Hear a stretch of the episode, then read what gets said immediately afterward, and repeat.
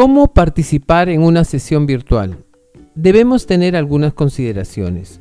En primer lugar, tenemos que evitar cualquier distractor externo, ya sea mensajes que recibamos a través del Facebook, del WhatsApp, del celular, etc.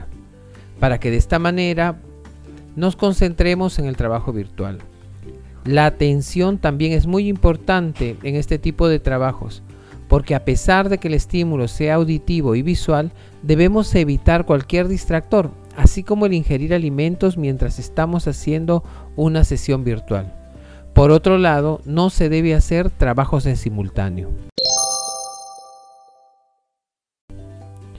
En segundo lugar, debemos tratar de mantener una velocidad óptima del Internet y esto se adquiere si no abrimos mucho software en nuestro computador y también si evitamos que otras personas se conecten a la hora que estamos trabajando en un computador, en una tablet o celular.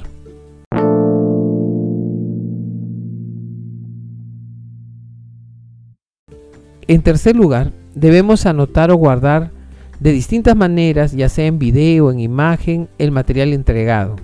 Es mejor siempre anotar lo que se indique en la sesión, sobre todo las ideas principales, para que de esta manera analicemos lo enseñado.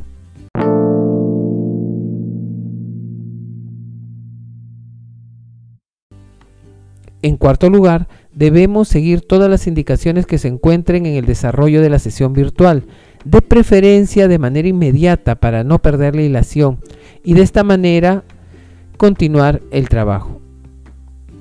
Aunque una de las ventajas de la educación virtual es que se puede realizar en cualquier momento del día, es mejor, de preferencia, tener una hora específica en la cual trabajar y por otro lado, tratar de no hacer las tareas o escuchar la sesión inmediatamente después de haber ingerido alimentos.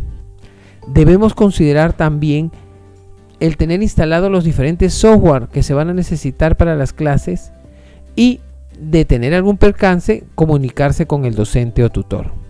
Estas serían las indicaciones para participar en una sesión virtual.